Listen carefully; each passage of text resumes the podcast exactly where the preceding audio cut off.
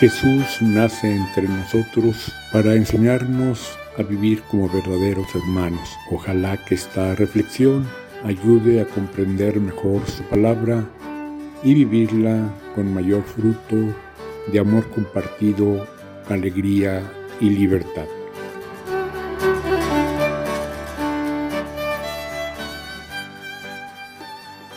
Hace unos domingos Escuchábamos que el apóstol Juan se enojó porque encontraba para allí eh, unos que andaban expulsando demonios en nombre de Jesús sin pertenecer al grupo. Y Jesús le corrigió diciendo, ¿por qué te pones envidioso? Si están haciendo el bien, alégrate, están colaborando para que el reino de Dios esté presente entre nosotros. Ahora salen de nuevo Juan y su hermano Santiago. Y ahí recordamos cómo entre todas las personas que lo seguían, Jesús escogió a los doce y luego a setenta y dos para que colaboraran más cercanamente con él.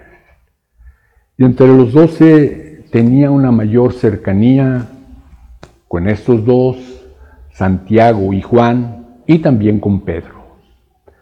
Entonces, quizá por eso pretendieron tener una mayor importancia, tener mejores puestos. Y así se animaron a pedírselo a Jesús.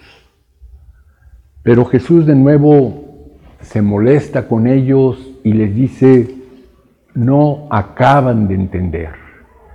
Primero, mi camino no es un camino de gloria, no es un camino de triunfo fácil. Tiene momentos agradables, gentes que responden, pero también otros que se hacen enemigos y que me van a perseguir. Y a ustedes también los van a perseguir. Pero en todo caso, no es esa la actitud que tengo yo y que les convido a que tengan también ustedes. En esta sociedad, en este mundo, si es así, el que quiere progresar, el que va teniendo méritos, pretende estar encima de los demás y someterlos. Los jefes de las naciones así tratan a sus súbditos y además se hacen llamar benefactores.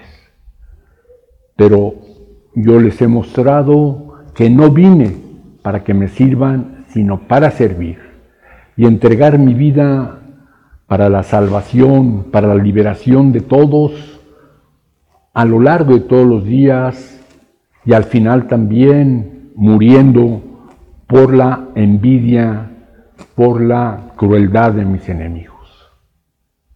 Esto nos invita a revisar cómo procedemos nosotros si tenemos esas mismas pretensiones de Santiago y Juan o si seguimos el camino de Jesús.